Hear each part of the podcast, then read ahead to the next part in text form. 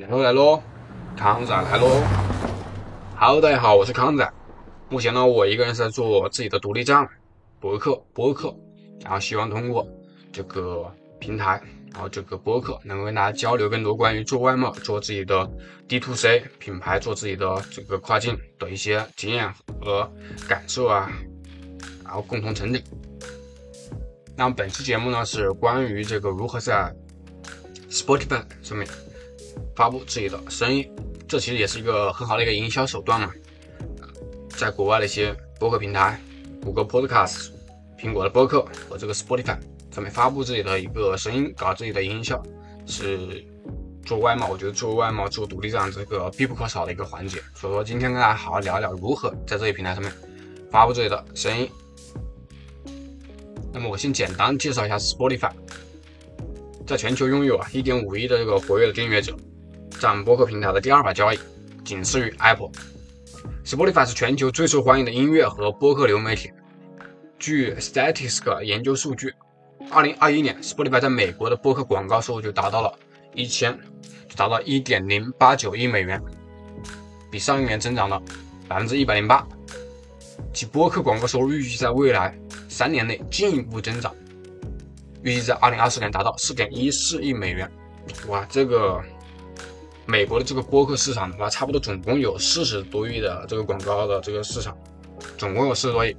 然后 Spotify 的话，差不多四亿，占到了一个十分之一左右吧，还是还是很不错的。它它这个，毕竟 Spotify 是一个瑞典的公司嘛，也不是美国的公司。Spotify 对播客创作者也是比较大方的，一般来说，一每集下载量在这个一万次左右的播客可以赚五百到九百刀左右。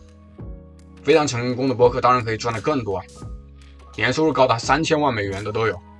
如果你每集有一万次的下载量，人们才会真正开始注意到你的节目。就像我这个节目的话，可能说零零星星的只有几十个播放量的话，基本上没有人会关注嘛，因为他这个这几个平台也不会推荐我的节目，因为我这个播放量太少了。这个收益的话，国外的这个博客收益确实是比国内收入要高很多了。像我在喜马拉雅上面吧，有个节目的话是播放量每集差不多两三千吧，一个月收入几块钱。呃，这个一比的话，确实还是国内，因为国内咱们这个播客市场它不够大，这个也不能说这个平台不行，主要是国内听播客的用户啊，整个确确实实是。是不大，因为美国它这个历史不一样，他们有这种听播客啊，做这种广播节目的一个很长的几百年啊，也不是几百年，差不多有个一百年左右的这种历史了。这个他们喜欢这方方面的东西。啊，目前我们出海的话，其实完完全全可以搞一个英语的这种播客节目，也不是说英语非得说的有多好。我觉得，因为我经常留意这些。说英语的这种播客嘛，国外的播客我也经常听。其实除了这种传统的这种非常大的这种媒体啊，比如说 BBC 啊，或者说呃 Vox News 啊，然后一些这种很大的这种新闻媒体的播客是字正腔圆的。其实很多的话，个人的播客的话，英语说的也也就也就那样吧。他们自己也说的，也不是说非得说的那么标准。我觉得，好，怎么在这个 Spotify 上面这个发布这个声音呢？呃，一般来说，现在的话在 Spotify 用它的，一般是用它自己。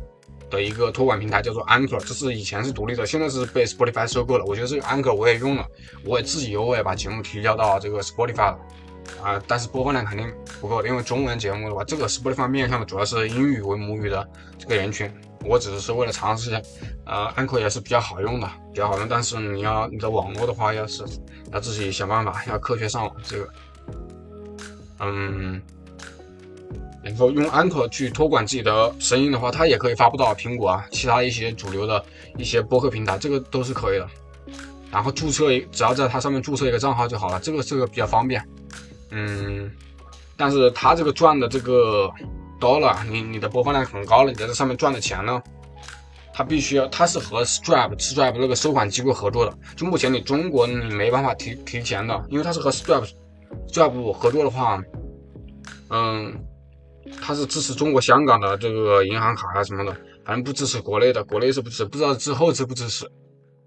静候佳音，希望以后能够有更多的这个收款的这个能够和这个安可结合起来。目前的话是没办法，国内是没办法，呃，收款。静候佳音吧，我们都静候佳音。好，本期节目就到这里了。然后的话，大家有如果有疑问或者有好的评论或者有自己的想法的话，欢迎大家在下面留言。我是康仔，我们下期节目再见。